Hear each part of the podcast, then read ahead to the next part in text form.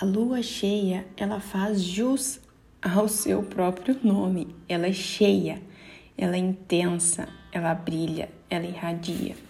A lua cheia, ela vem com elas, com ela muitas situações que chega ápice. Por exemplo, as emoções. Ela promove o transbordamento de tudo que estava para ocorrer. Então, tanto algo que estava aí dentro de você, algum sentimento, alguma emoção que estava para acontecer e você estava anulando, você estava negando aquilo, ela pode vir com força com a energia da lua. Então, por isso que é importante a gente estar amanhã super conectada, tá? Super prestando atenção no corpo, nas emoções, nos sentimentos. Lembra daquele exercício que eu fiz para vocês anotarem aquilo que não faz mais sentido? Deixa transbordar, deixa colocar para fora tudo aquilo que você retém dentro de você. A lua, ela trabalha junto com a água, com os fluidos. Então deixe se limpar, deixe purificar tudo aquilo que já não faz mais sentido.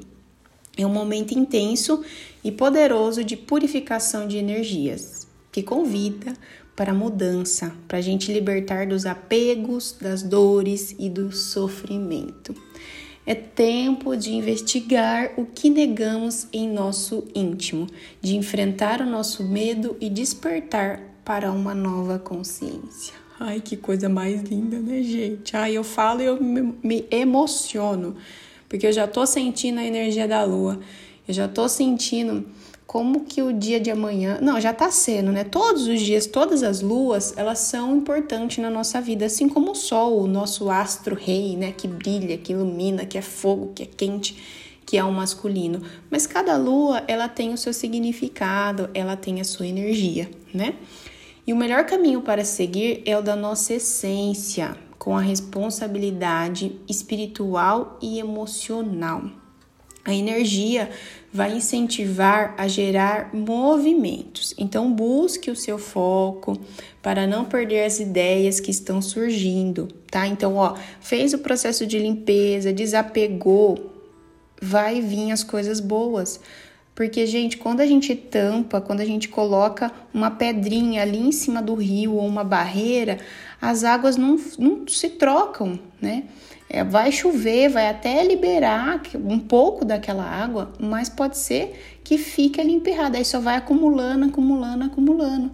Então é o momento da gente tirar essa pedrinha, essa rocha do nosso caminho, do nosso rio, para deixar que aquela água suja vá embora, para vir águas novas, para vir as ideias, para vir o amor, para vir a sabedoria, para vir a calma tá? Então, o otimismo é o essencial no dia de, de amanhã, na verdade, mas podem começar hoje, tá? Colocando em prática e tudo mais, olhando para essas possibilidades. Então, estejam positivas amanhã, estudem, expanda a mente, a imaginação, coloquem uma roupa bem vibrante, cultive as suas ideias mais elevadas, esteja assim iluminada, esteja radiante como a lua tá?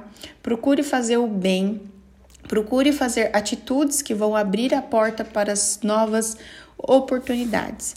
Então aproveite essa fase que a gente vai entrar para ser inspiradora, para se alimentar bem, para colocar em prática uma atividade física. É claro que a gente não vai fazer tudo de uma vez, mas a gente pode aplicar aos poucos.